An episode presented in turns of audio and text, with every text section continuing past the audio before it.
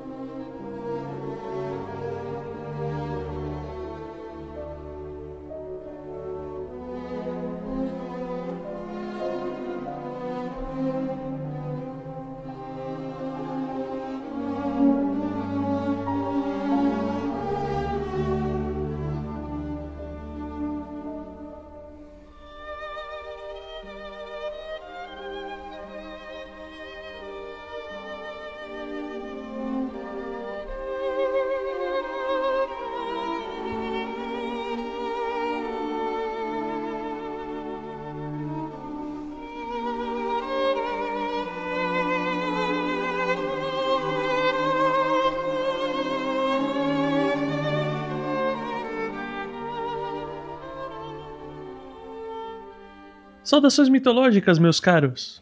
Bem-vindos a mais um Costelas e Hidromel, o seu programa sobre mitologia. Eu sou Guilherme Vertamati e a diferença entre um grande herói e um terrível vilão é só um olho. Só um olho? É, só um olho. Porque olho por olho, dente por dente, não? Não, tem dois personagens que são muito iguais, só que um tem dois olhos, o outro tem um só. Ah, entendi. tá bom. Vou explicar, vou explicar mais pra frente. Justo. Boa noite, viventes. Aqui é Giane Alves e esta noite beberemos a sua vida. Ó, Cruel? Ainda não viu nada. isso me lembra aquele filme do. Um drink para o inferno, não? O Drink pro Inferno vale também, mas não aquela de a Life Force. Nossa. Força sinistra. Isso, Força Sinistra. Ah, não peguei a referência. Ela bebia a vida das pessoas.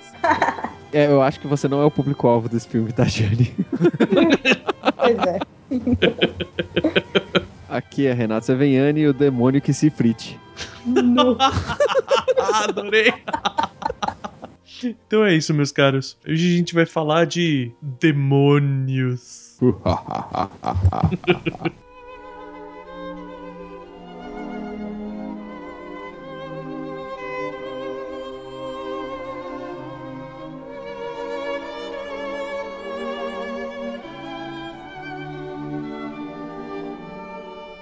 Bom, acho que, como de praxe, né? Vamos tentar começar com alguma introdução aí. Eu tava dando uma olhada sobre a origem do demônio, do conceito de demônio e tudo mais. E ele vem, né, desde a época da Grécia Antiga. Uhum. Só que o interessante é que na Grécia Antiga, vamos dizer assim, eles não eram algo maligno, algo terrível. Eles só eram espíritos extremamente livres e de euforia. Então a galera acabava associando um pouco, né, com libertinagem, essas coisas também, né? Aham. Aí o que aconteceu? Com o passar do tempo, exatamente por causa da, de muita liberdade isso, né? E conforme a sociedade grega foi se estruturando, já começou a primeira pontinha de alteração desse conceito, porque os demônios, eles Uhum. deixaram de ser esses espíritos livres para ser um espírito que não era malvado, mas que ele era ligado ao submundo. Como a gente já falou em outros casts de mitologia grega, o submundo grego ele não é obrigatoriamente o inferno. Ele tem a parte do inferno dele, mas não é todo uma coisa ruim, né? Todo mundo que morre vai pro mesmo lugar no final das contas. Então,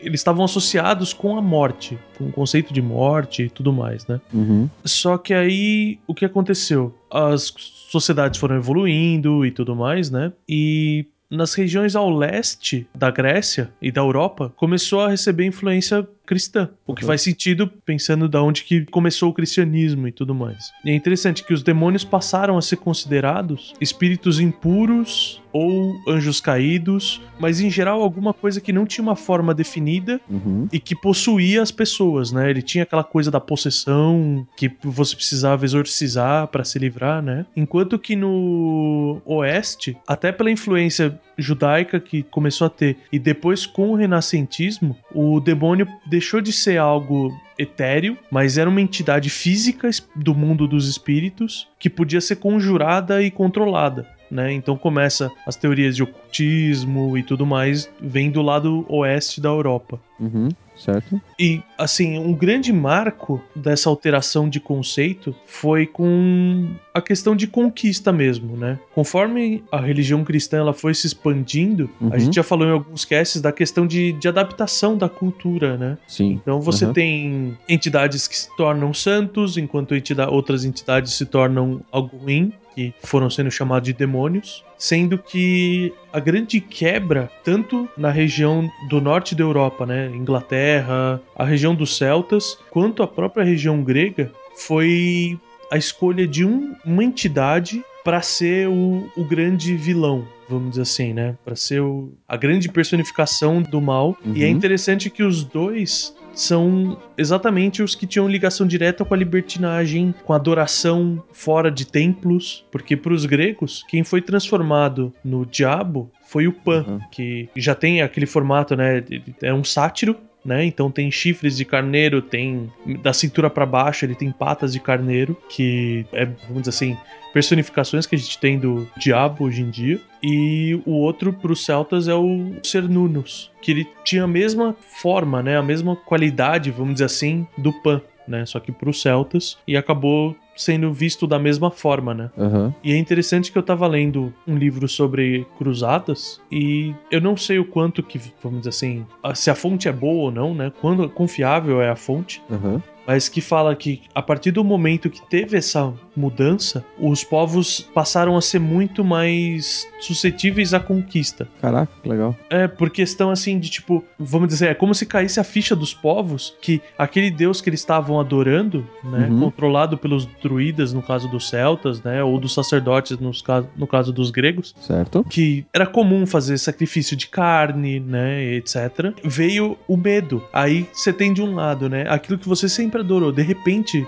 você enxerga ele de uma outra maneira, né? Você enxerga como algo ruim e você tem um batalhão de, soldados e tudo mais, todos prontos pra te livrar daquele mal. Então a população, principalmente a, a população mais simplória, se converteram tranquilamente, sabe? Pra eles o, o importante era ser feliz, né? O, a liberdade da vida eterna era muito boa, né? Era um, um conceito muito agradável, né? Você pensar nos gregos, tipo, ó, em vez de passar a vida inteira numa planície que não tem nada, você vai passar o resto da vida no paraíso, se você se converter e tudo mais. Então, isso Isso era atrativo, né? era atrativo e sociologicamente era muito bom, porque isso reduziu muito a quantidade de mortes nas guerras. E a partir do momento que o povo não tá lutando contra os invasores, né, eles estão aceitando os invasores, é muito mais tranquilo pra eles. Verdade. É um conceito muito interessante, né? Sim. De como muda o comportamento das pessoas através desse tipo de conceito filosófico e religioso. Exato. E a questão, assim, de que no fundo, o que as pessoas queriam, né? As pessoas mais simples da sociedade queriam era ter alguém que cuidasse deles, né? Então, como surgiu algo que era mais atrativo, algo que era mais esperançoso, eles abraçaram aquilo, né? Aceitaram e, inclusive, foi bom pra eles, porque senão eles seriam chacinados pelas tropas, né? Sim, verdade. Elas precisam disso até hoje, né? De ter uma esperança né? Sim, em algo maior. é verdade.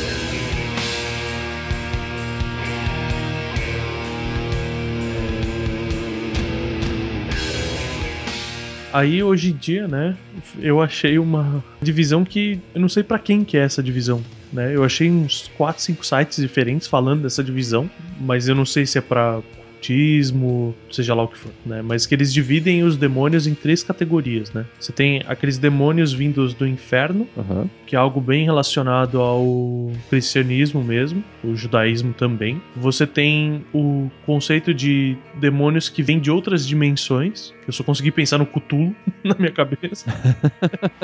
e o terceiro tipo que são os demônios que vêm da Terra, que para mim são resquícios, por exemplo, de mitologias antigas, de culturas antigas, que não obrigatoriamente vêm. Eu penso naquele filme do Fauno. Labirinto do Fauno? Isso, o Labirinto do Fauno, que tem aquelas criaturas lá embaixo, né? Não, não tem só o fauno, mas ela desce ali naquele labirinto e tem, por exemplo, aquele bicho que tem os olhos na mão, sabe? Sim. Eu acho que aquele, aquilo pode ser considerado um demônio da Terra, sabe? Porque a menina não tava no inferno, não tava mudando pra uma dimensão paralela, ela tava adentrando no subsolo, né? Ah, sim. É, o, o demônio que eu vou mencionar, inclusive, ele é um desses. Ah, desse legal. tipo. Bacana, bacana.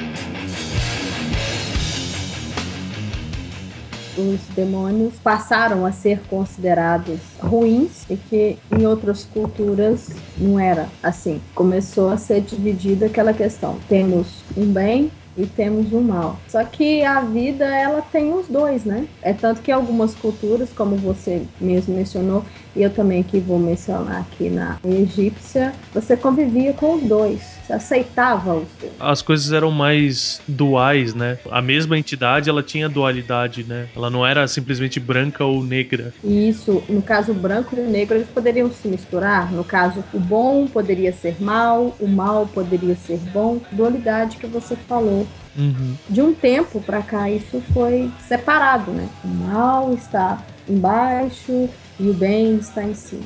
Nós ficamos no meio para ver o que faremos, né? Entendi. Não, é que eu acho interessante a utilização do conceito de demônio, ou monstros, ou fantasmas, ou qualquer entidade é, sobrenatural como justificativa para atitudes que eram, sei lá, imorais ou amorais perante a sociedade da época, né? Uhum. De diversas Isso é. civilizações diferentes. Para justificar que uma pessoa tivesse fugido dessas regras, às vezes podiam ser possessões, ou alguém que ludibriou, e aí se- esse alguém seria uma entidade etérea, ou seria um demônio, ou qualquer coisa do tipo, né? Sim. E é interessante que isso ocorre desde as sociedades mais antigas, né? Como Suméria, Babilônica, Chinesa, essas sociedades um pouco mais antigas também tinham bastante esse conceito e ele também não, não girava só em certo e errado, mas é, tinha sempre um- uma variação, né? De um lado para o outro ali, que não era nem 100% de um, 100% do outro, né? Eu acho interessante disso porque quanto mais pra trás a gente vai no tempo, né, na, na história da humanidade, vamos dizer assim, mais a religião e a legislação eram a mesma coisa, né? Até chegar no ponto, sei lá, dos faraós, que o próprio faraó era o deus, né? Sim. no qual esse era um argumento extremamente válido, né? Vamos dizer assim, um grande senhor de terra, por exemplo, ele cometia uma atrocidade, estuprava, matava, seja lá o que ele ia fazer, e ele conseguiria se livrar de uma certa pena, num certo castigo, exatamente alegando estar possuído ou estar sob influência de alguma coisa, né? Sim. Que é algo que hoje em dia você virar pra um juiz atualmente e falar que você tá sob influência de algo etéreo, o juiz vai simplesmente rir ou vai te colocar num hospício, né? Sim, sim. Acabou tendo essa cisão enorme, né, entre a, a parte legislativa, né, a parte punitiva da sociedade, acaba sendo, vamos dizer assim, independente de qualquer coisa, né, passa a ser independente até hoje em dia quase que de governo, de todo o resto, né. Verdade.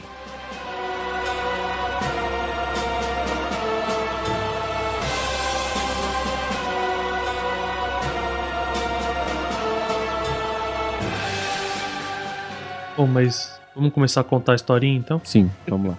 Bom, para começar aqui, eu vou trazer uma entidade de origem árabe, né, um mito arábico, que é utilizado em diversas outras fontes posteriores, né? Existe aí uma mescla de locais onde esse- essa entidade é referenciada, né? E essa entidade é o Ifrit, né? Que ele é um tipo de jinn, ou como tradução livre, ele é um gênio, Mas ele não é obrigatoriamente aquela coisa vinculada a uma lâmpada, ou não é esse tipo de gênio, né? Não, não, não. Inclusive, ele tá vinculado a uma lâmpada, é uma coisa bem estranha, mas que faz sentido em uma parte do conceito que eu já, já chego lá. Ah, beleza. Então, como ele, esse Ifrit, ele tem origem no mundo arábico, né? Então ele tem uma fonte um pouco é, digamos assim, etérea. Essa fonte não, não tem muitos dados reais, assim, né? Hum. Tipo, não tem um, um manuscrito ou as tábuas de pedra que a gente men- mencionou no cast passado, né? Sim. Então, há muitas versões dessas histórias, né?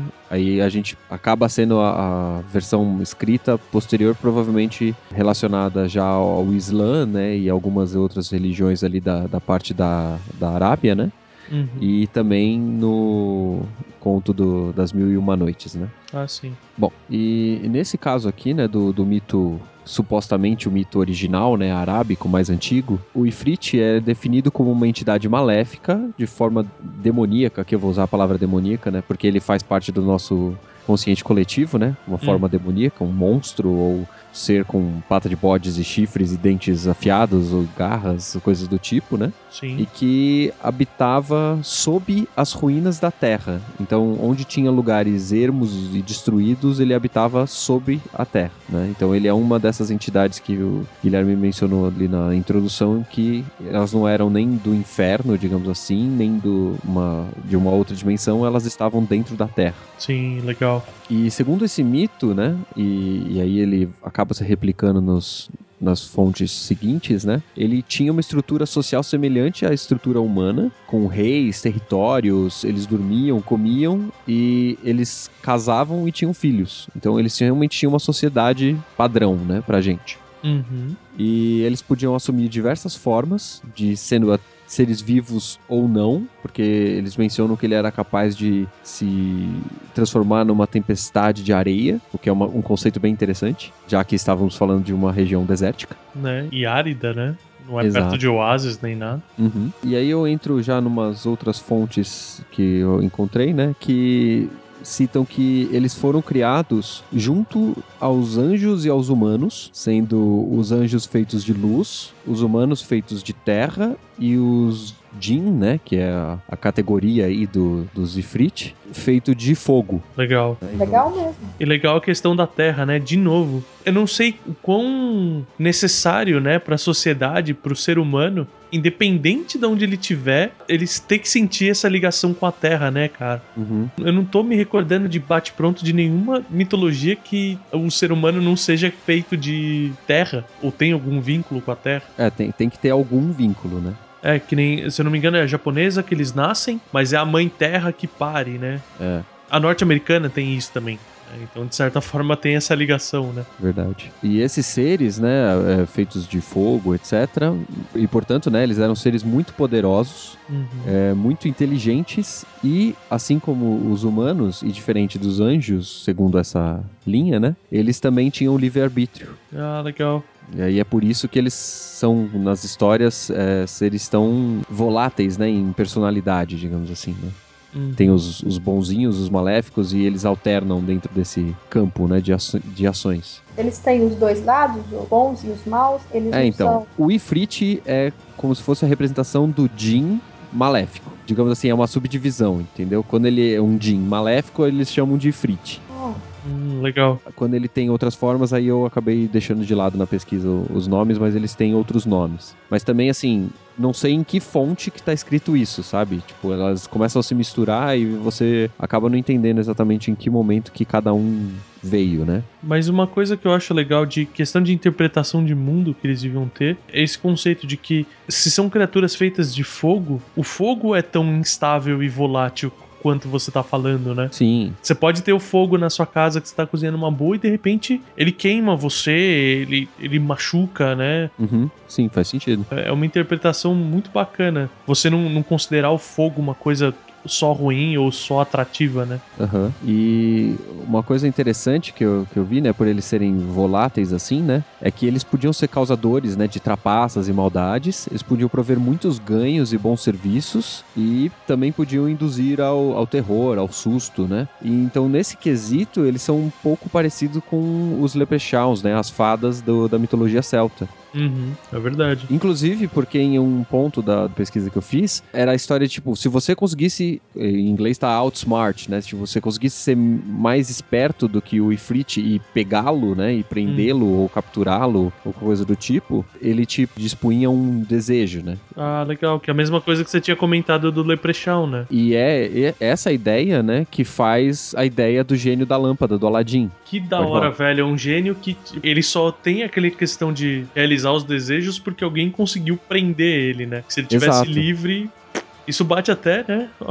A Disney às vezes dá umas bolas dentro, né, cara? que o gênio do, do Aladdin, né? Do desenho do Aladdin. Ele tem muito esse conceito, né? Que ele tem toda a magia dentro dele. E a partir do momento que ele é liberto, vamos dizer assim, ele fica perto do Aladdin porque ele gosta do Aladdin, né? Não porque ele é obrigado e tal. Aham. E ele mostra, eu senti assim, por exemplo, do primeiro desenho do Aladdin pro segundo, que o gênio já tava livre, até uma mudança do comportamento dele, né? Como personagem e tal. É, e, e ajuda também o fato de o Aladdin da Disney ser baseado em algumas coisas que acontecem nas Mil e Uma Noites, né? Uhum. Que também tem os gênios, né? Os Jin é, presentes em algumas histórias, né? Bom, continuando aqui, é, eles são, por serem, né? Antigos e tal, eles têm muitos povos que acreditam que eles existem, e por conta dessa crença, né, que eles têm diversas representações culturais e, obviamente, religiosas Uhum. que envolvam eles, né? E obviamente por ser muito antiga, algumas coisas vão mudando e adaptando e a gente chega no gênio do Aladdin aí, né? Sim. é referência que gera referência, né? Exato. Mas quando você fala que eles são muito antigos, mas muito antigo, quanto mais ou menos? Dois mil, três mil antes de da era comum. Eles são tão antigos quanto o povo árabe. Exato. É, eu não tenho essa informação.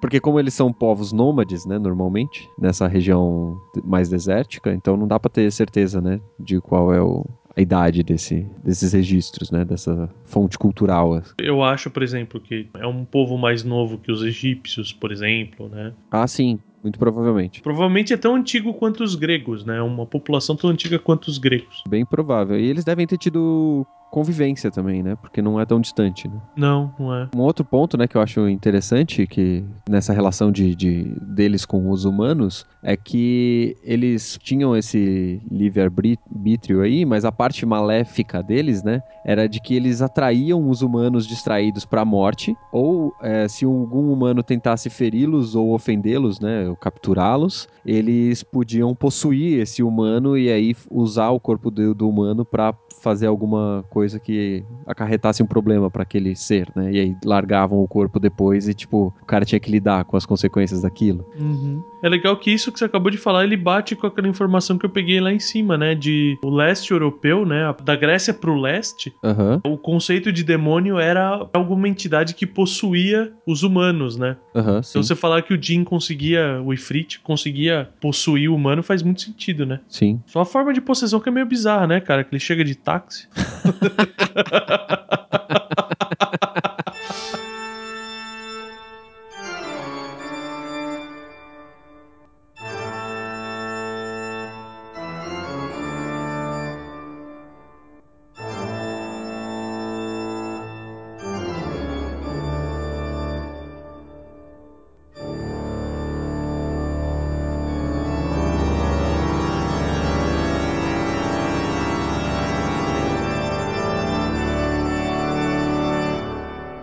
coisa que eu achei interessante é que em uma versão eles falavam que os Ifrits podiam morar na base das pirâmides. Olha só, Então, teoricamente, eles são, tem que ser mais novos do que as pirâmides, né? Senão essa fonte não, não bate. E aí, obviamente, começa, né, a, a situação demoníaca deles, né, de arrastar crianças e matá-las. E, e toda vez que uma criança que tivesse um futuro brilhante, mas com uma característica maléfica em seu espírito, né, os Ifrites dominavam esse corpo e aí utilizavam ele para aquilo que eles queriam. E aí começa um monte de outras variações, né, das, das histórias e que é muito mais próximo daquilo que a gente acredita ser dos demônios, né, de, de realmente querer fazer o mal para as pessoas e tal. Esse negócio me lembra um pouco a Nêmesis, né? Um conceito de Nêmesis, assim. Se a criança é brilhante, ela vai se ferrar, porque o Ifrit vai vir atrás dela, né? Aham. E nesse esquema de ficar matando e tal, tem uma outra linha, né, de que os ifrites seriam formados do sangue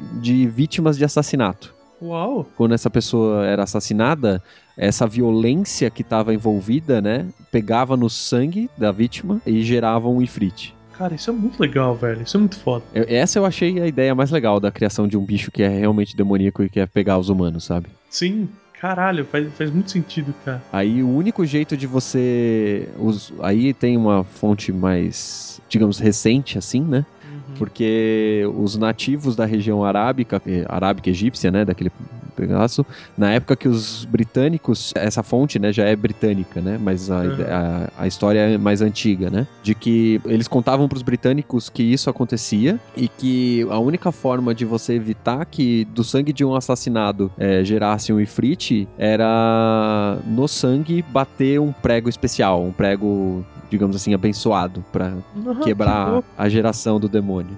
Prego abençoado. É semelhante ao conceito da estaca pros vampiros, entendeu? né? Pra você matar um ifrit, você precisava matar a fonte de vida dele, que era o sangue de um morto assassinado. O prego deve macular o sangue, né? É. Então o cara não consegue formar mais. Exato. Aí já é a, a fonte mais recente, digamos assim, de uma interação aí, porque essa é, já tem os britânicos, né? Já é uma coisa muito mais jovem. Puta, que legal, cara. E é interessante como você tem alguns tipos de diabrete na mitologia bretã, por exemplo, de que eles nascem, mas aí não é essa questão do, do ódio, né? Uhum. Mas, por exemplo, era principalmente pra punir os pastores, né? Se alguma ovelha escapasse e fosse morta por um lobo, o sangue dessa ovelha geraria esses diabretes que iam atormentar, só que aí direto os sonhos do pastor, que ele não Hum. tinha defendido as ovelhas dele direito, tá ligado? Ah, que da hora. Então é é um conceito diferente, mas é similar ao mesmo tempo, né? Aham. Do sangue derramado por medo ou injustamente gerar alguma coisa demoníaca, né? Daí. Muito legal. E aí, só pra citar rapidinho, né, da, que eu mencionei as Mil e Uma Noites, né, tem dois trechos, né, de histórias, né, das Mil e Uma Noites, na qual eles citam os gênios, né, os jeans. A primeira delas, a mais curtinha aqui, é no conto das três... Eu não sei a tradução correta aqui, tá? O carregador e as três damas de Bagdá. Ah, tá bom. Então, nesse conto, existe uma situação na qual é, os Kalandars, né, acabam tendo que perder alguma coisa e eles perdem os olhos, um, um dos olhos. Hum. E um desses três, né, que perdeu um olho, ele perde um olho porque uma farpa, né, uma fagulha do fogo do Jin atinge o olho dele. que da hora, velho. Infelizmente eu não sei em que contexto isso acontece, porque faz muito tempo que eu li alguma coisa das Mil e Uma Noites e ele era obviamente adaptado para crianças. Ah, é. é, o, o primeiro Mil e Uma Noites que eu li tinha, tipo, 120 páginas, né? O Mil e então. Uma Noites que eu quero ler tem 3 mil páginas ou alguma coisa assim. Exato. Cada história tem 120 páginas, né? É tipo isso. Mas eu, eu quero ler, eu quero muito ler. A outra referência que tem um pouco mais de contexto aqui, né? É a história de uma mãe e de- do seu filho, né? Que é. A mãe é Nur al-Din Ali e o filho é Badr al-Din Sa- Hassan. Ó, acho que é isso, tá? Eu sou bom. péssimo em árabe. O que acontece é que o, o filho, né, dessa, dessa moça, é, ele é levado por um ifrit pro Cairo, onde ele resgata a prima dele de um casamento arranjado com um malévolo corcunda. E aí, quando ele salva a prima dele, ele se apaixona por ela, e ela por ele, obviamente, senão a história não tinha graça. Mas antes deles, tipo, realmente ficarem juntos, né, e terem uma relação e tal, o Ifrit dá de sacanagem, né, depois de ajudar ele, dá uma de sacanagem e leva ele pra Damasco. E aí, lá em Damasco, ele se torna um padeiro, digamos assim, né? Então Uhum. ele fazia pães, bolos, etc. E ele fica lá por 10 anos. Quer dizer que ele tá fazendo um pouco de amassou? É isso mesmo?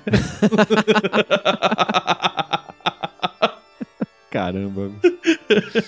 e aí, é, dez anos depois, né, que ele tava lá fazendo pães e bolos, a mãe dele acaba indo pra Damasco, né? E experimentando o bolo de uma, de uma padaria e acaba percebendo que a receita do bolo era a receita dela. Caramba, que paladar fenomenal, hein? Essa coisa de receita de família, né? Essas coisas fica, né? E reconhecendo a receita, ela vê que o filho dela tá ali e aí consegue levar ele de volta. E aí, quando o filho volta, ele retoma a relação com a prima dele que ele salvou. E aí, tipo, todos vivem felizes para sempre, tá ligado?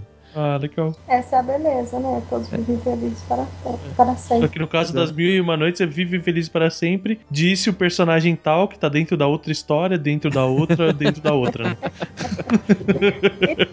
Então, é, essa é a ideia. Ele vive feliz para sempre em várias outras histórias. Exato. Exato. Mas o que eu acho interessante dessa, dessa segunda referência é que mostra o Ifrit como o ajudante e como o desgraçado filho da puta, Uhum. né? Porque ele ajuda o Hassan a salvar a prima dele e tira ela dele em sequência, assim. Então, É o, é o conceito, é muito o conceito de fadas, né, cara? Esse tipo Sim. de comportamento me, me é muito claro quando eu penso em Sonho de uma Noite de Verão, né? Que a, os personagens, as fadas do Sonho de uma Noite de Verão, do Shakespeare, tem muito esse- essa dualidade, né? Tá sacaneando, ou tá ajudando, ou tá fazendo isso, ou assado, verdade, verdade. né? É por isso que eu até comparei, né, com os Leprechauns e com as Uhum. Mas também isso é, é bacana nesses caras assim que tem esses, esses dons, esses poderes assim, porque senão ficaria chato também, né? Então eles têm que ajudar aqui, sacanear um pouquinho ali, porque nada pode ser de graça, né?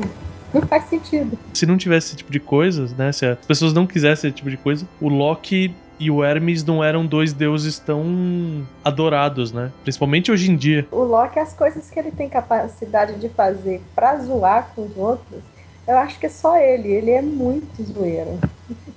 Eu acho que até deve ter equivalentes a ele, mas como a mitologia se perde, né? Ela mesmo dá os tropeços dela, né?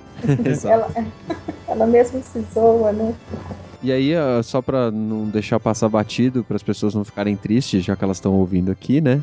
O, o Ifrit é utilizado em outras referências culturais, né? Inclusive em Final Fantasy. Olha só que bonito. né? E outro, outro jogo que é não só pelo Ifrit, mas outras criaturas, né, da mitologia árabe, era um jogo de Mega Drive que chamava Beyond Oasis. Nossa, Oasis. eu lembro desse. Cara, e o Ifrit era o personagem mais style. Ele era exatamente esse conceito. Era um gêniozão de fogo. E, tipo, você tava dando porrada nos monstros, ele vinha junto, socava, enfiava a mão nos outros carinha também. Era. Toda vez que eu penso no Ifrit, a imagem que me vem é tipo o Fera da Bela e a Fera, Uhum. só que ele é de fogo. Tipo, a- a- como se fosse a juba de um leão na cabeça, tá ligado? Só que é fogo. Hum, Eu tenho essa imagem toda vez que eu vejo alguma coisa de Ifrit. E olhos de fogo, né? Óbvio. sim, eu tenho isso, mas não a besta inteira. Eu tenho o conceito. É como se fosse o Jafar do Aladdin quando ele vira o gênio, só que se ele estivesse pegando fogo. né? Entendi. Ele tem aquela pele vermelha, aquele olho vermelho. A única coisa que falta no conceito que eu tenho é ele tá pegando fogo. Ter fogo Entendi. girando em volta dele, assim. Que esse Ifrit do Beyond Oasis é,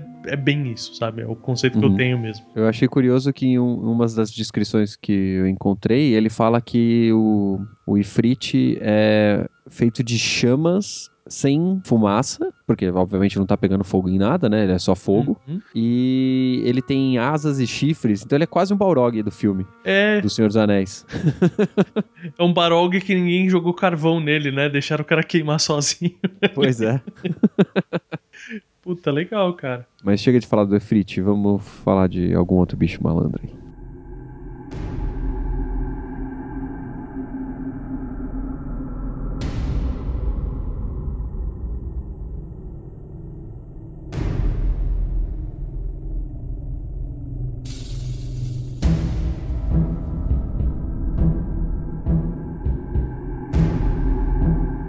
Eu pesquisei sobre Chesmo, um deus demônio egípcio, e ele é considerado deus do sangue, do vinho, execução e embalsamento. Uhum. O Chesmo era dotado de dons de luz e trevas. Não, a, a dualidade também. A dualidade, Eu curti o fato dele ser do embalsamento, cara, da hora. Né? ah, sim. Curti o fato de sangue e vinho tá na mesma entidade, cara. Não, mas Nunca é- acontece, né? Não, não, não. Mas é legal, porque em geral você tem, tipo, aquela brincadeira de que o, o sangue é o vinho da criatura maligna, né? Só que não, essa é a criatura, ela é do sangue e do vinho ao mesmo tempo. Não é que nem o vampiro que não toma vinho, ele toma sangue em taça de cristal, tá ligado? Aham, sim. Mas no caso do Chesmo, ele só se tornou um demônio porque ele era o deus menor e ele tinha relação com o submundo, que é o inferno. Por isso jogaram nele o título de Você será o demônio. Entendi. Para os egípcios, ser um demônio não era exatamente uma coisa ruim. Porque os egípcios ele aceitava essa questão, até que a gente já falou lá no início, do equilíbrio, Uhum. a dualidade, né? Você ter os, os dois dons. O Chesmo, a aparência dele seria um cara grande, forte. Essa aparência de humano, ele usava ela quando ele estava, digamos que, a serviço de Osíris, Uhum. fazendo coisas, digamos que, mais honradas. Porque ele fazia também.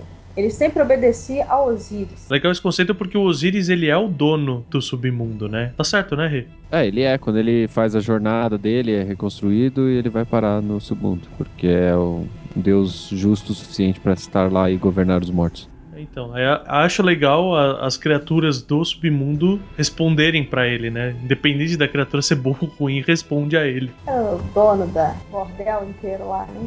E- Do bordel. É o bordel do drink do inferno, cara. Pois é. E, bom, eu não posso afirmar, mas eu vi em algum lugar que nós estamos sob o reinado de Osíris atualmente. Como assim? Não entendi. É porque, embora essa não seja a mitologia egípcia, não sejam os deuses egípcios que estão reinando, regendo o mundo atualmente, tem pessoas que falam isso, né? Ah, nós estamos sob tal era, sob tal Ah, divindade. entendi. Ah, tipo, era de aquário. Exato. Entendi. Então, Então a eu- gente tá na era de Osíris, é isso? Exato. Na, na fonte que eu estava pesquisando tinha isso. Estamos sob o reinado de Osíris. Ah, Legal. É, muito conveniente também pro cast, né? Porra. Mas é, é curioso porque os faraós eram, segundo os egípcios, os descendentes de Osíris e que governavam, certo? Uhum. Então, se a gente está sob o reinado de Osíris, teoricamente a gente está sob o reinado de um faraó Sim. do universo, teoricamente, né? É, porque igual eu falei, embora o nosso mundo não seja regido por um desses deuses antigos, né?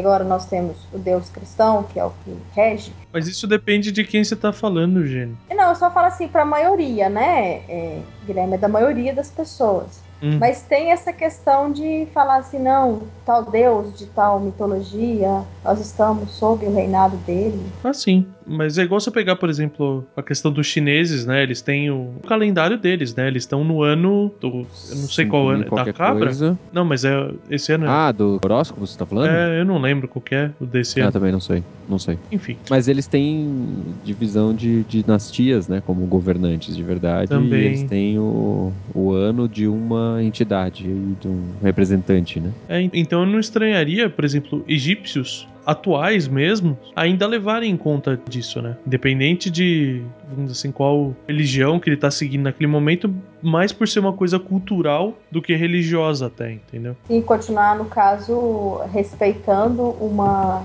uma- um deus antigo, né? Ou até ele ter passado a orar por uma religião mais nova, mas por questão cultural mesmo. Igual, sei lá, bater na madeira hoje em dia, sabe? Sim, Uma sim, coisa tá. assim que é um costume grego, bater na madeira, que as pessoas usam até hoje, entendeu? Sim. Então, essa aparência né, de homem dele, os seguidores de Osíris o adoram também. Como um deus menor, protetor, né? Por isso que eu falei lá da regendo lá o, o bordel lá dele. Então, assim, ele tem essa função de protetor também. É mesmo aquela questão da dualidade. Porque ele tem essas duas personalidades muito fortes nele. Completando um pouquinho esse fato da dualidade, ele era como representante de Osíris, né? Como aquele que fazia aquilo que Osíris determinava, né? Sim. Ele era visto pelas pessoas, né? Pelos egípcios antigos, tanto como benfeitor, porque ele, digamos assim, trazia algo de bom para aqueles que faziam as coisas boas, e ele era um ser cruel, entre aspas, maligno, né? Para aqueles que, segundo Osíris, deveriam sofrer alguma coisa, entendeu? Sofrer uma justiça divina. Exatamente. É tipo o Sandman, então. Hum, Se a criança era boa, ele traz bons sonhos. Se a criança era má, ele Ah, mesmo sim. traz pesadelos, né? é, É, nesse, é a nesse mesma conceito, entidade que protege e pune. Isso, isso mesmo. Aí, no caso, é, para as almas que Osíris julgavam que eram boas, elas eram conduzidas ao paraíso e essa é a, é a parte boa. Aí agora que vem a outra. A outra personalidade, ele é um homem também muito grande, só que a cabeça é a cabeça de um leão com presas e a juba encharcadas de sangue. E na cintura. Que e na legal, cara. É muito foda. Imagina. Só consigo pensar em Blood Horror agora, cara. Maldito jogo, né, cara? Maldito jogo. E na cintura ele tinha um cinto feito com crânios humanos. Que beleza, né? Estilosão. Da hora. Ele usou o colar do, do Dalsin de cinto, né, cara? Chesmo era conhecido como o carrasco de Osíris. É, ele seguia todas as ordens do Osíris e ele costumava dar vinho aos que morriam e passavam por ele. E eu, inclusive, pessoalmente acredito que esse vinho que ele dava não era para os caras que iam para o paraíso, não, porque olha só como que é sinistro a questão do vinho. Tinha as pessoas que iam ser punidas, né, as almas que iam ser punidas por tempos e tempos e tempos, e tinha outras que Chesmo pegava, cortava a cabeça dessas pessoas e colocava no torno aonde eles espremiam as uvas para fazer o vinho, colocava a cabeça desse povo lá e espremia a cabeça e o sangue saía todo e misturava ali com a uva e fazia esse vinho. Um conceito interessante rapidinho para adicionar é que esse quesito né, do sangue estar tá relacionado ao vinho tem uma relação ao fato de que outras culturas contemporâneas né, dos egípcios, né, como os gregos, por exemplo, eles tinham uma variedade de uvas de cor branca, então o vinho costumava ser branco. Hum. E o vinho que os egípcios tinham era mais tinto. Sim. Entendi. Então a relação dele com o sangue é, é mais uma influência externa, né? Uhum. Porque, É. pra quem tava de fora, os faróis estavam recebendo taças de sangue, né? Com vinho tinto. Sim. E é interessante esse negócio que você falou da punição daqueles que iam morrer, que isso é o tratamento que aparentemente era dado à carne da pessoa que tinha morrido, né? Uhum. Enquanto que a alma, você tinha um outro deus, que era um leão, né? Na verdade, não chega a ser um deus, uma outra criatura, que é o Amit, que ele. Toda vez que o Anubis pesava um coração, se o coração da pessoa pesava mais que a pluma de Maat, essa criatura que também era um leão, ela ia e comia a alma da pessoa, né? Então você tem um, um destino aí bem cruel, tanto pra carne quanto pro espírito, né? Pra não ter chance de ressurreição nenhuma pra essas pessoas que fizeram coisas ruins, né? E uma coisa que eu sempre tive curiosidade de saber quanto que essa pena pesava. Como que era. que essa pena deve ser. hum, Não é uma pena, né? Isso seria uma figura de linguagem para alguma coisa? Não, é que teoricamente é só um conceito assim que. Por que, que é pesado contra uma pena? Porque o, o- Obviamente não é o coração, a carne que tá pesando contra a matéria da pena. Sim. Isso não teria como. É o conceito de você ter morrido com o seu coração leve, Ah, sem remorsos, sem arrependimentos, né? A pena ela seria a medida de um limite de remorsos que você poderia ter em vida antes de morrer, né? Porque o, o conceito assim, por que, que é pesado contra alguma coisa? Pesado com uma pena? Exatamente pela questão de que você pode ter tido alguns arrependimentos, desde que eles não fossem hediondos, desde que você purificasse seu coração de tempos em tempos, né, Pra se livrar desses arrependimentos. Então, é aquela questão. O seu coração não precisa estar 100% puro, mas é bem pouca merda que pode ter lá dentro, entendeu? é. Eu, eu estou imaginando quantas pessoas passavam por, por essa pena.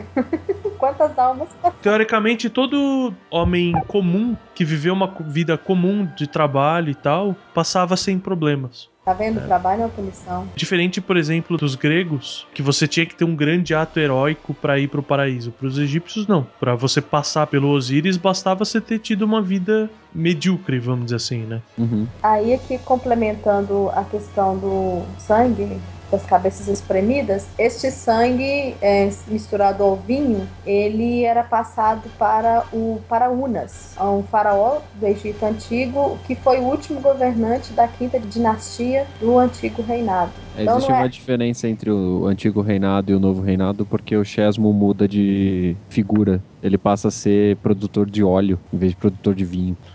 Sim, isso Caramba. Tem isso também. Aí tem até essa questão do vermelho. Os egípcios não gostavam da cor vermelha, que é chamada de carmesim também, né? Os Uhum. egípcios odiavam e temiam o vermelho. Então ela foi atribuída a Chesmo, a cor vermelha, o sangue, o vinho, a morte, foi atribuída a ele justamente por causa dessas atitudes que ele tomava. E ele gostava do vermelho, porque dá pra ver, né? Vinho, sangue. E é muita maldade também, né? Fala assim: ah, você será um demônio. Só porque o cara resolveu espremer as cabecinhas do torno lá, misturar com sangue. Gente, esse tá povo é muito mal, mal, né? Não, alguém tinha que fazer. O cara pegou, foi lá, obediente a, a Osíris lá, fica estigmatado pro resto da vida. Aí então, passado algum tempo dessa matança, e eu não sei qual é o nome que se dá a esse vinho misturado com sangue, os egípcios passaram a usar o lagar para a produção de óleos do invés de vinho, já que o deus demônio não usava mais o lagar com essa forma tão violenta, né? Então, por isso, ele passou a ser deus do óleo e do embalsamento também. Ah tá, porque no começo ele não era deus do embalsamento ainda, ele foi se tornar agora, é isso? Isso foi depois quando eles começaram a usar o lagar. É, primeiro ele era o, o deus que destruía tudo. Depois que as pessoas entenderam que não era pra fazer merda, e, e senão ele ia punir eles esmagando a cabeça, e ele não tinha mais cabeça pra esmagar, ele virou o deus do óleo e passou a embalsamar as pessoas, é isso? Pois Sim. então, eu acredito que ele só acumulou portfólio.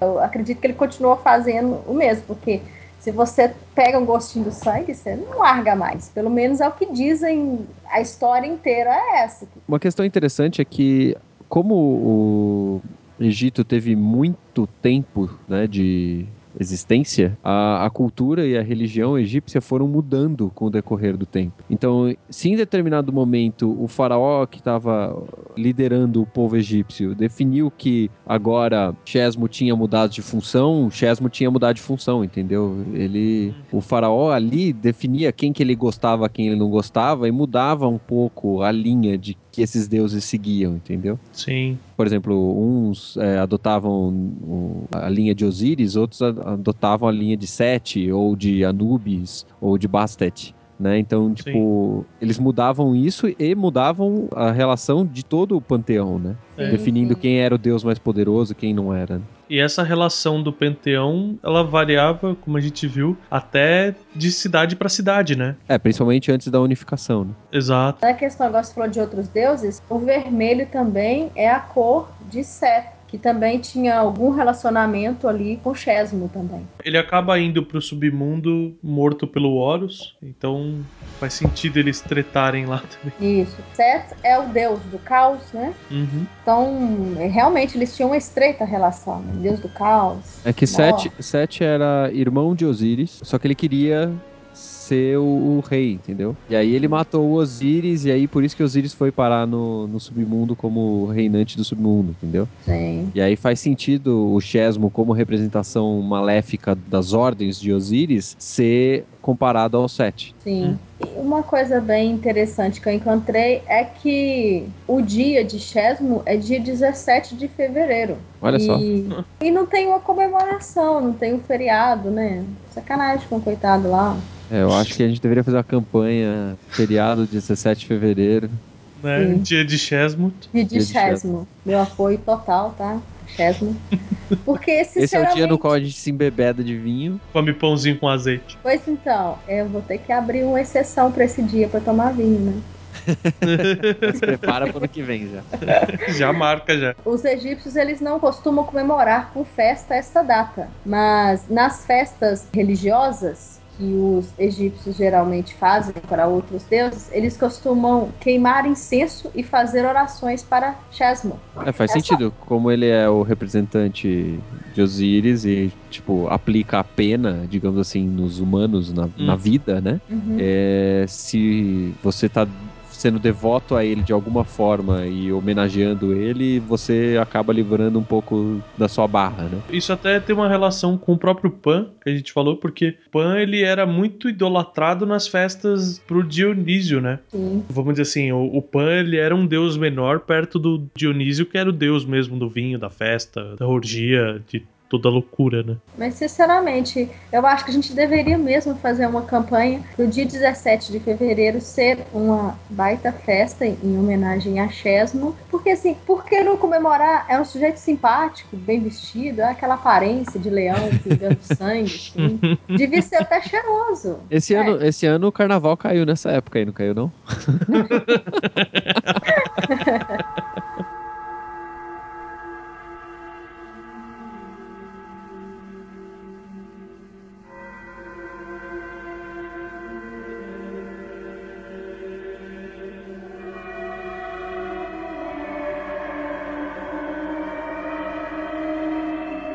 Aí pra fechar, vou falar do demônio que eu escolhi, que obviamente é celta.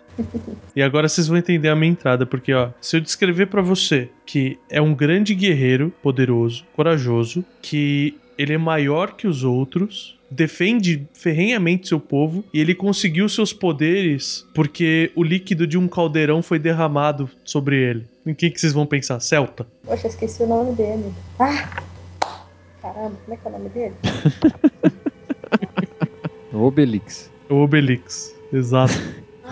E se eu pegar essa mesma descrição, eu vou estar descrevendo o Balor do olho maligno, só que ele tem um olho só. A diferença é que ele é um cíclope. Que beleza. Mas ele tem um olho na testa? Ele tem, ele tem um, é um cíclope mesmo, né? O problema do, do bicho ter um olho na testa é que ele enxerga só em 90 graus, né, cara? Então falam que ele tem o o olho dele é enorme. Ele tá mais pra um beholder. Ah, tá bom. Pensa num beholder, aquele puta olho Entendi, no meio, sabe? Então, eu vou falar do Balor, ou Balar, do olho maligno, ou do Irir, que seria uma tradução pra, tipo, olho mortal, ou olho destruidor. E ele já nasceu bem, né? Pra começo de conversa, ele é um Fomori. E os Fomori, se você tentar puxar um equivalente nele, nas outras mitologias, os Fomori são iguais os titãs na mitologia grega ou os Jotuns na mitologia nórdica. Nossa. Então, assim, é aquele povo que é a representação das forças da natureza mesmo. Uhum, tá bom. E no caso, né, como sempre tem uma disputa, né, como os titãs lutam com os olimpianos e os Jotuns com os Asgardianos, os Fomori, eles lutam com os Tuatha De Danann. Uma banda de rock muito famosa? É, também. É uma Não excelente muito banda de rock. famosa, vai. Não muito, né? Ela não é muito famosa, mas sempre que eu falo, alguém comenta, tipo, ah, tem uma banda com esse nome. Uhum. Então, al- alguma É fama esses caras têm. Tem. Pelo bizarro meio, mas tudo bem. Então ele já é essa criatura da natureza. E ele é filho de Net, que é o deus da guerra, é o Fomori da guerra, e a mãe dele é a Morrigan, cara. Puta merda. Então, tipo, não é à toa que nasce, né? Ele é aquele guerreiro extremamente sanguinário, violento, brutal, né? E ele, por nascimento, ele já era essa criatura imensa, terrível, né? E já era o rei, o pai dele e a mãe.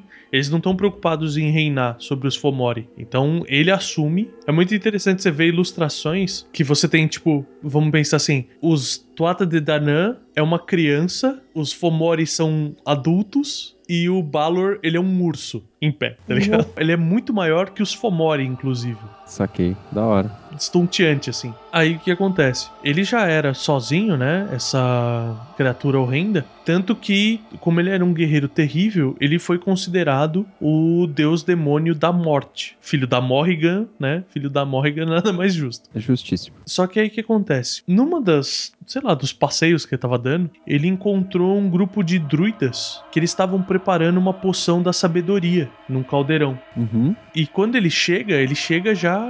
Deve chegar fi, fa, fol, fu e assustando todo mundo, tá ligado? é ótimo. Ai. E... Quebrando todos os galhos que tinham. É, então. E os druidas se desesperam e tombam esse caldeirão. Só que o líquido desse caldeirão respinga todo nele e principalmente no olho, que ele tinha esse olho imenso. Aham. E o que acontece? A sabedoria da poção é absorvida pelo olho. Só que como ele era o deus da morte, ele passa a ganhar sabedoria sobre a morte. Ele passa a conhecer a morte e a destruição de uma maneira inacreditável. Então, hora. ele tem que manter os olhos fechados, porque toda vez que ele olha, que ele abre os olhos, você tem três variações das lendas que eu achei. Uma é parecida com o. Eu não sei quem leu o Dragonlance aí, mas tem um personagem que é o Hastling, que ele enxerga toda a população morta. Aham. Que nem ele olha uma pessoa, ele vai ver aquela pessoa morta e ele vai saber como aquela pessoa vai morrer. E a partir daquele momento ele consegue tornar aquilo realidade. Então ele literalmente mata com um olhar. Da hora. Deve ser tenso, né? Essa é muito legal. A outra que eu acho meio chata é uma versão meio ciclope dos X-Men. Tipo, se ele abrir o olho, sai um raio mortal do olho dele. Sei lá, eu acho que só cinematograficamente ficaria interessante, mas. É a única representatividade válida, né? É, é, sai um raio e tudo mais. Inclusive tem um jogo pra computador que chama Kingdoms of Amalur. E um dos chefes é o Balor, então precisaria mesmo de- dessa representação do raio pra você estar lutando contra alguma coisa, né? Assim. E a terceira, que é essa eu acho, puta, muito foda. Que fala que assim, o olho dele consegue uma capacidade de destruição tão grande que nem fechado ele resolve. Então a Morrigan dá pra ele sete capas que ele coloca sobre o olho. Sete vendas, então. Não, são, são capas mesmo, né? De tecido, porque aí. Máscara ninja? Não, acho Tipo que tá ninja? mais nos quesitos de, de- Tipo um véu, como se fossem véus. Ah, tá bom. São tecidos. Aí o que acontece? Quando ele entra em batalha e ele quer destruir tudo, né? Ele tem os servos dele que vão tirando venda a venda dele. E tem uma, um poema que descreve dessa maneira. Enquanto ele tá com sete capas, tudo tá frio, tá tranquilo. Quando a primeira capa sai, a folhagem começa a estremecer. Quando a segunda capa sai, a grama fica vermelha, fica cor de bronze. A terceira, as árvores e as plantas começam a, a ficar quente. Na quarta, essas mesmas começam a soltar fumaça. Quando a quinta sai, elas entram em brasa. Quando a sexta sai, essa brasa se intensifica a ponto de sumir a fumaça. E quando a sétima venda cai, o mundo pega fogo. Da hora.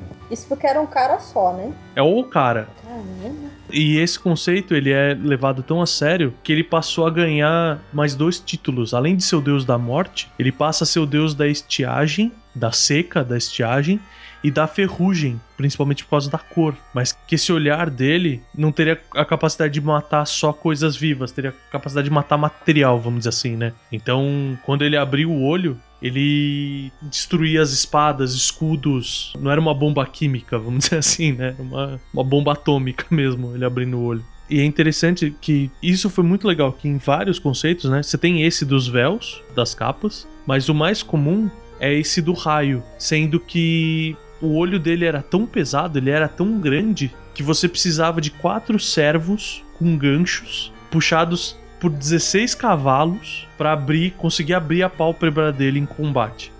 Que era tão pesado que nem ele mesmo tinha capacidade de abrir o próprio olho. Ele foi crescendo ao longo da vida dele até ficar tão enorme assim. Nesse ponto que ele conseguiu essa habilidade, essa sabedoria, ele já era gigantesco, ele já era enorme. Impressionante. Eu acho meio zoado ele não conseguir levantar a coisa sozinho, velho. Nem com a mão, né? O cara nem pra ele mesmo puxar a pálpebra pra cima. Ele tem nojo. Tem nojinho. Faz sentido. Pra mim, na hora que eu li isso, a primeira coisa, referência que vem na minha cabeça é, é o Chaka, de Virgem, né, cara? Ah, sim, verdade. Que o cara tá em combate, tá lutando o tempo inteiro de olho fechado. Aí, meu, abriu o olho e fudeu. Corre negada mesmo, porque Corre, neguinho, que, que o negócio vai dar merda. Vai dar merda.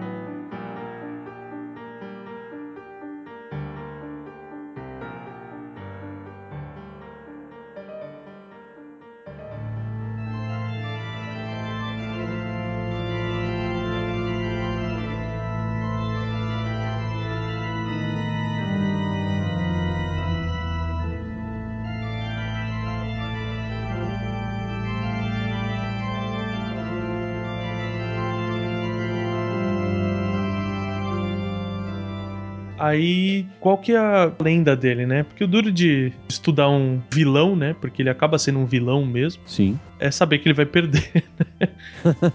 Essa é a tristeza. Porque assim, a primeira leva de tuatas que vem, eles são trazidos pelo rei Nuada, da Mão de Prata, que toda essa história fica para um outro cast. Que eles lutam com o povo dos Firbolg, que é um outro povo. Uhum. Eu acho que a gente, inclusive, falou no cast É, a gente já falou deles, né? a gente falou do- dos Firbolgs. Na segunda leva que eles vêm, eles vêm pra lutar contra os Fomori. Que nem a gente falou no cast, é aquele. Eles são as criaturas das profundezas do mar. Certo. Aí o que, que acontece? O Noada da mão de prata, ou Argetlan, ele vem e luta com o Balor. Aham. E o Balor mostra toda a potência dele, que ele mata o rei no Ada, sem precisar, inclusive, abrir o olho. Caraca, foda. É um abalo total, né? Então surge o deus Lu, que, pra Aham. quem lembra do cast de Kushulen, ele é o pai do Kushulen, né? A parte divina do Kushulen. Eu tinha visto que o Balor era é, avô do Lu. Ele é, tem, Tem algumas versões que falam tem isso. algumas né? versões que falam, né? Por causa da, da parte da Morrigan. É, a questão exato. da Morrigan, que tem essa ligação da familiar aí.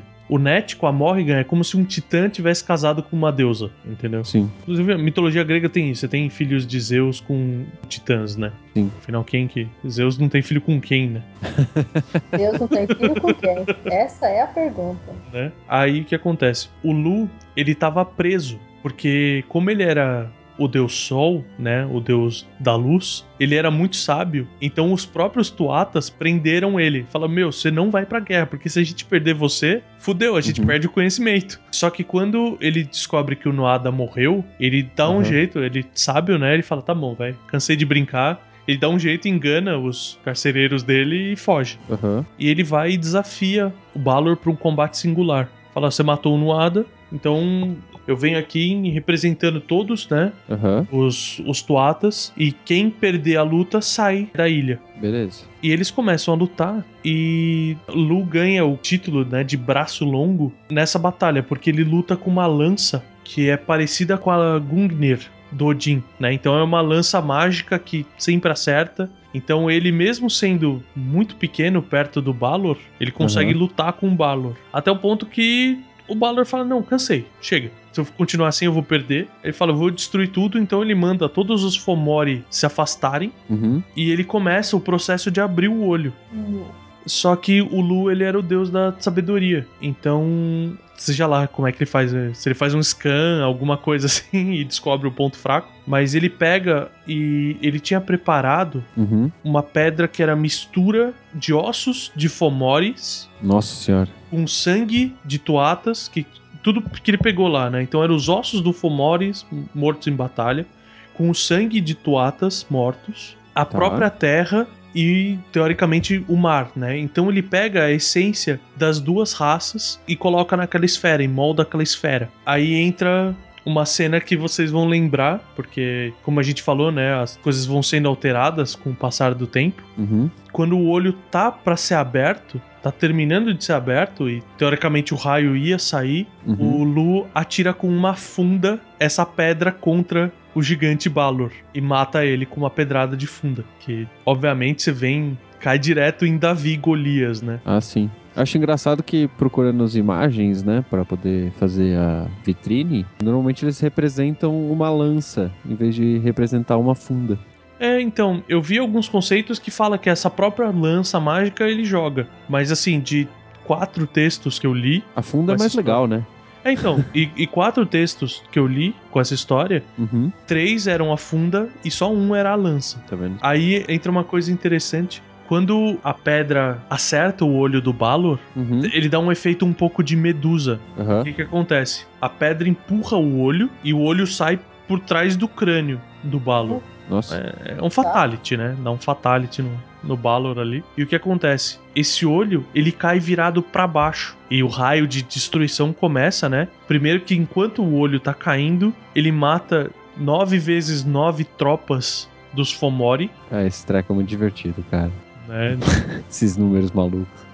É, que nem a gente falou no primeiro cast de Mitologia Celta, o 9 é um número importante pra eles, né? Sim, sim. Igual pros nórdicos, é o mesmo número dos nórdicos. E ele cai virado pra baixo. E hoje em dia, né, o que acontece? É considerado que o, que o olho foi descendo até Uhum. a Terra absorver, até a Mãe Terra absorver o poder da morte. Aham. E começar o processo regenerativo. Então aquele buraco onde caiu o olho se encheu com água pura. E hoje em dia é um lugar que existe que chama Loch Nassul, ou o Lago do Olho, e fica na Irlanda. Esse lago existe até hoje na Irlanda. Olha que Que da hora. Eles consideram, aparentemente por causa dessa lenda, eles consideram que ali é um dos marcos zeros da Irlanda. Possíveis marcos zeros, né? De onde a população irlandesa começou a viver. Eu gosto muito dessas explicações da geografia baseada na- nas histórias, cara. Sim, é demais. Eu fico triste, né? Que de vocês os, os demônios são tudo tal, fica lá vivo, né? Mandam ver. O meu morre mesmo. Sem dó. No caso do Ifrit é meio tenso, né? Porque ele não é um demônio só, né? É, uma raça, né? É uma classe inteira deles. E como a gente tá dando referências, né? Eu já dei referência daquele jogo. Tem um outro jogo que era da época do DOS, Uhum. que chamava Celtic Tales Balor of the Evil Eye. É um jogo tipo, aparentemente tipo Civilization ou RTS da vida, Uhum. em que você controla os tuatas. Deve ser um dos primórdios tipo de Warcraft, né? Que você tem Ok. duas raças batalhando, né? Sim. Então, o jogo inteiro é entre os tuatas de um lado e os Fomori do outro. Sendo que o Balor é o, é o último chefe, né? Entendi. Da hora. Jogo de 95, cara. Só 20 anos, né? Só 20 aninhos, só. Tá jovem. Obviamente envelheceu mal pra caralho o jogo, né? Ah, sempre tem esse problema, né? Mas assim, é... os outros Fomori, eles aceitam a derrota do Balor e eles ficam tão tristes com isso, né? Conforme eles vão voltando pro mar, que eles chamam os e-mails. Cara. Tá cada vez pior nessa merda.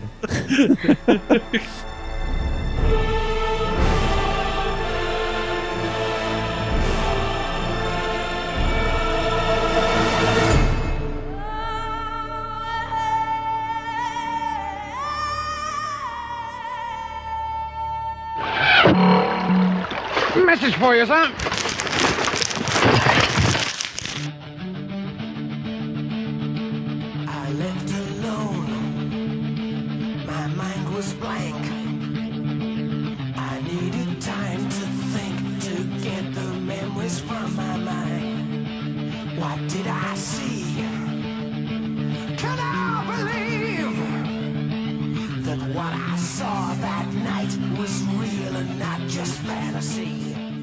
Saudações, meus caros! Bem-vindos a mais uma sessão de e-mails. Se você quiser mandar um e-mail pra gente, envie o seu e-mail para costelas e hidromel, arroba meialuaprafrentesoco.com.br. Isso, e você pode entrar em contato com a gente através do Twitter e do Facebook, através das nossas páginas, que estão dispostas no nosso site, que eu não vou ficar repetindo todas as vezes. E você pode comentar no post do site. Também. Em todos eles, eu estou bem ativo, estou respondendo bastante. A gente se esforça. E como a gente tem preconceito com as outras mídias, eu vou começar lendo o e-mail. eu vou ler aqui um, um e-mail do Eduardo Fontes, que ele manda: Boa noite, pessoal. Vocês estão de parabéns pelo cast e todo aquele blá blá blá. Enfim, tenho acompanhado o programa de vocês e ultimamente tenho jogado The Witcher 3. E, na minha opinião, acho que daria um bom programa. Abração aí pra vocês e tudo de bom. Eu joguei um pouquinho do Witcher 2 e realmente tem um espaço ali para discussão da mitologia, mas como eu não joguei o 1 e não sei exatamente o que você tá falando, talvez precisasse estudar um pouco mais, né?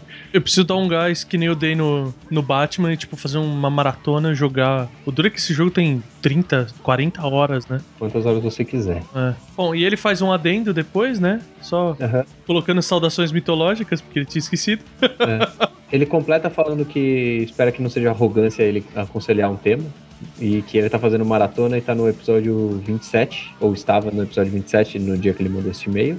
E fala que o Witcher tem muito conteúdo mitológico e que Hum. daria um material pra gente. Capaz a gente tem que ter, dividir, né? Acho que dá pra tratar do, do conceito geral dele, não precisaria se aprofundar em, algum, em alguns pontos, porque tem coisa pra caralho no jogo que tem três jogos e o terceiro tem 90 horas de jogo. verdade, verdade. Bom, e não é arrogância nenhuma. Estão abertos pra conversar com a gente do que quiserem. A gente aceita qualquer sugestão de pauta. Você não foi o primeiro e nem vai ser o último a sugerir uma pauta, cara. Então fica tranquilo. Não, e também, é, dependendo do nosso tempo, né, e pra jogar esse negócio aí, talvez você seja atendido. Vamos ver se a gente acha alguém que fale de Witcher 3 na BGS e a gente pergunta pra ele sobre a mitologia do jogo. Boa, boa. Temos também um e-mail do Sr. Gift, como sempre. Saudações mitológicas. Rapazes, curti muito o programa. Sempre achei bem interessante a cultura suméria, mas nunca pesquisei muito a fundo por conta da preguiça. Com a maioria das pessoas, eu diria. É, não sei explicar o porquê, mas a gênese que vocês narraram foi um pouco semelhante à mitologia africana, ao meu ver. Cara, é semelhante a tanta coisa, tanta mitologia. ela é, ela é quase africana. também, tá ali, né? Tá ali na região. Pois é. Ele pergunta se, se eu gosto da deusa Tiamat por causa da Caverna do Dragão ou porque o nome dela meio que rima com o meu. Os dois. É só porque rima. Não tem, não tem outro motivo. Qualquer coisa que ele disser é mentira. É verdade. É verdade. e eu entrei, acabo, acabo de jogar o paradoxo, né? Se tudo que eu falo é mentira, eu falo que é verdade. né? Não, mas o. A Tiamat, ela tem um, um lugar especial pra mim por causa de um link da Caverna do Dragão com o resto, assim. Eu sempre gostava de mitologia, mas tinha ficado na mitologia grega. No máximo, mitologia nórdica. E pesquisando, né? Eu gostei muito do da personagem criado pro Caverna do Dragão, Tiamat, aquele dragão com, com várias cabeças e tal. Pesquisando, vi um site X relacionando a isso, né? E falando da mitologia suméria e comentando da deusa. E eu descobri, tipo, pra mim foi onde abriu as portas pro mundo de mitologia, pra falar tipo, caralho, tem muita coisa e tem muita coisa legal, né? Então, por isso que ela tem um carinho tão grande no meu coração assim, e porque sempre que eu penso nela, eu penso no meu nome também. E eu sou egocêntrico e narcisista. Não, tá bom, isso depois deixa pra lá. É, chega, vai, vai pro resto do e-mail. Tá bom. O Divid, igual algumas outras pessoas vieram me falar, né? Sobre a Torre de Babel, que a gente ficou na dúvida se era ou não na Babilônia. E sim, Aham. todos eles confirmaram que é, faz parte do Império Babilônico e que foi mandada construir pelo Nimrod, ou alguma coisa assim. Que teoricamente ele era bisneto de Noé. Então vem aí situação toda depois do dilúvio e tudo mais, né? Eles queriam criar uma torre que tocasse os céus exatamente para eles ficarem famosos, né?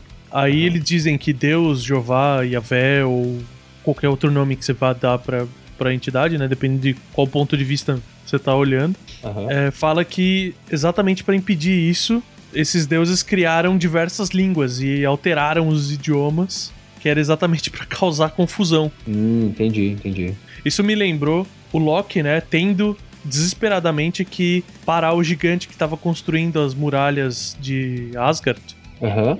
Porque senão ele ia ser morto. Então ele teve que fazer uma atitude desesperada, se tornou um cavalo e seduziu o cavalo que tava chutando o gigante, mas aqui foi mais simples. Haja desespero, viu? Puta merda, né, meu? Caralho, o que eu faço? O que eu faço? Vou virar uma égua. Isso. Resolveu o problema. É, aí ele, ele comenta, né? Que além de Babel, também teve Erenque, Akkad, Kauné, que ficavam nas, nas terras de Siner. E que foram predecessoras da Babilônia mesmo. Hum, Além de que ele falou que esse próprio Nimrod, ele é fundador da cultura assíria, considerando que ele criou a cidade de Nínive, que posteriormente é a capital da Síria, né? Ah, tá. E Nimrod é o CD do Green Day. O último bom, provavelmente. É isso que eu tava. Eu tava tentando lembrar da- de qual banda que era quando eu li esse e-mail, mas aí eu não fui atrás. Não, é o do, do Green Day, mas é o último bom, cara. Hum, Seja reforçado, que é o último bom. pois é. Aí ele fala uma coisa que até tô lendo, vou ler aqui, né? Aham. Ele fala que quer complementar o e-mail do Rafael perguntando sobre um futuro cast de mitologia cristã. Ele acha interessante fazer primeiro um de mitologia hebraica para depois partir para mitologia cristã. Eu concordo. Trabalhar com, com a raiz primeiro, né? Com a base. Claro. E ele fala que a gente não tem, não tem que ter medo de críticas e tudo mais, desde que a gente faça um cast bem estruturado, uma boa pesquisa e que tenha uma dose de imparcialidade. Sim. E menos zoação também, dependendo do que for tratado. É isso que, isso que eu penso. O, o problema não é nem a questão da imparcialidade, a gente é imparcial, mas é que, tipo, a Não, a gente, gente é farreia um pouco. A, gente é a gente é totalmente parcial pra babaquice. Ah, sim, é. A gente sempre tende a babaquice. É, Zoeiras à parte, né? Mas. É zoeiras à parte, ele fala que fazendo isso não tem que se preocupar, né? Não tem com, com que se preocupar. Então, aí ele fala que é isso aí, que valeu por um ótimo programa e perdoem o enorme texto. Vida longa e próspera. Valeu, cara. Muito obrigado. Como sempre, bons e-mails. Exato. Textos enormes têm muito conteúdo. Então continue assim. Sim, exatamente. Quando, É. der- quando tiver conteúdo pra acrescentar, senão só manda um, olá, gostei, não gostei, falem disso, falem daquilo, e já é. Exato, exato. Bom, nos comentários, né, só algumas menções das Uhum. boas-vindas ao Felipe, que já escutava, mas não tinha comentado ainda. Pode Ah, continuar comentando, cara, não importa que, que não tenha muito o que falar, se quiser falar babaquice também pode, pode ficar à vontade. E pode comentar atrasado também. A gente vai provavelmente demorar um pouco pra ver o que você escreveu, mas é bom pro pessoal que estiver chegando ter a opinião de outras pessoas lá no, no post quando forem Boa, dar uma olhada verdade. lá. E ele fala um pouco da, da Lilith, que eventualmente a gente vai fazer um cast sobre ela. E ele fala que tem um episódio de uma série nacional chamada Hotel. Eu não sei que série é essa, Tá bom. Aham. mas que a Lilith aparece assombrando um casal e possuindo a mulher. Que Ele achou meio fraquinha, mas quem gosta do tema pode dar uma conferida. É, não custa, né? E ele fala que a Lilith também é associada à lua negra, o fenômeno, né, de lua negra. Aham. Sim, sim. O Ivan comentou também que a gente falou do significado do Éden Sim. e que ele lembrou que em turco Adam é uma forma de se referir ao homem. E Sim. eu achei, eu achei muito legal, só que aí a gente entrou numa discussão interessante, vale até vocês conferirem lá e até comentar, dei seus, seus pitacos, entrem nas conversas que vale a pena. Falando que hoje em dia eu tenho visto mais na cultura pop Adam ser usado não para homens, barra mulheres obrigatoriamente, mas para as primeiras coisas, né? Que nem eu não lembro o nome do desenho que eu vi, que tipo, o primeiro robô da criação dos caras chamava Adam. Ah, sim, sim. Lembro, lembro que bateu até de frente, na, na hora eu pensei nos Evas, né? Aham. Depois já, já tem a comparação. E ele fala de, de alguns filmes, né? Deu uma conferida lá no post, turcos e tudo mais, que parecem ser interessantes. Já que ele mencionou filmes novamente, ainda, ainda estou tentando assistir o Immortal, cara. Ah, é, eu assisti 60% do filme. Eu assisti uns 40. Ai- Ainda tô um pouco chocado com, com Horus de pinto preto que fizeram lá, é meio bizarro aquilo. É, os, os efeitos especiais não ajudam muito. Não, envelheceu meio mal, mas. Vou vou te falar que eu tive que ver uma. Começar de novo, eu tinha visto metade. Acho que eu tava mencionado. Eu falei, cara, eu não tô entendendo bulhufas do que tá acontecendo aqui. É. Aí eu voltei e tô assistindo. Comecei a assistir de novo, aí fazia mais sentido. Pra quem não entendeu o que eu falei, tem uma. Tem no comentário o Ivan mandou referência desse filme, Immortal Ad Vitem, acho que é o nome do filme. Uhum, E, e aí, se vocês quiserem dar uma olhada, tem inteiro no YouTube. exato. Aqui só pra mencionar, né? O Rafael Borsari também mandou, explicando da Torre de, de Babel, falando Uhum. que era um zigurate, etc. E Uhum. que a versão que ele tem é interessante, que foi por falta de engenharia mesmo, que tipo, eles foram subindo, subindo, subindo, obviamente acabou ruindo sozinha, né? A, a estrutura não se suportou sozinha, Justo, né? com certeza. E o Juninho cabeludinho falou o nome dele agora, que a gente- agora a gente sabe que chamou Odair. É, o- bom, é o personagem bom. do Assassin's Creed ou não? Tem um Odair? Tem cara de Assassin's Creed esse nome. Não, é Altair. Altair, tá bom. Odair, Altair. Assassin's Creed Brasil vai ser Odair, com certeza. Vai ser interpretado por Michael Corber. Michael Corber, com certeza. É, entrem lá, deem uma conferida e, como sempre, os avisos básicos, né? A gente agora faz parte do grupo Epic, Sim. toda a sua gama de conteúdos. O site deles foi atualizado, então a gente tá lá no. Drops dos menus ali. Exato, a gente tá aparecendo agora. E dê uma conferida na Fábrica Nerd, que tem os nossos produtos lá. E Exato. se preparem para a BGS. Quem vai, quem não vai, procure a gente por lá. E quem sabe a gente não marca um, um boteco à noite aí, até pra, pra quem não for na BGS poder encontrar com a gente também. Exato. E lembrando que a gente tá com uma parceria aí com, com a BGS para divulgação do evento. Uhum. E então no nosso site está tematizado BGS, para quem já, já entrou no site já notou. E tem no post e tem no site links para vocês comprarem seus ingressos. Se você ainda não tiver seus ingressos, entre no site do Meia Lua e compre através de lá, porque aí os caras acham que a gente é mais legal e mantém essa parceria aí com a gente, que é importante para criar conteúdo para vocês. Exato. Inclusive no site deles, pra quem não for de São Paulo, tem muitas promoções rolando de passagem aérea também. Tem indicação de hotel também, tem várias coisas lá. Dá uma olhada no site deles. digno de um evento desse tamanho, a organização tá mandando bem. O site tá bem completo, tá ajudando bastante quem quer ir participar. Bom, agora deixa eu ir lá me benzer, que vocês viram o estado do Renato aí, já tá podre, eu também tô, tô ficando. E eu tive que É, aguentar cara, vai fazer cast sobre o demônio? né? É, então, eu tive que aguentar a Larissa apontando o dedo na minha cara e falar, viu? Fica gravando do capeta aí, aí, ó, o que acontece. Atrasa o cast, tá vendo?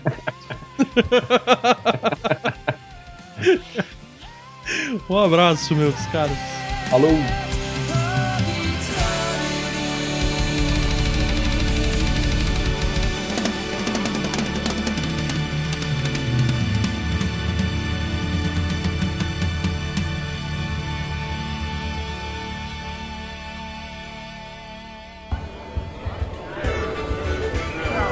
Senhores, desejam mais alguma coisa? Eu quero mais costela. Eu quero mais hidromel.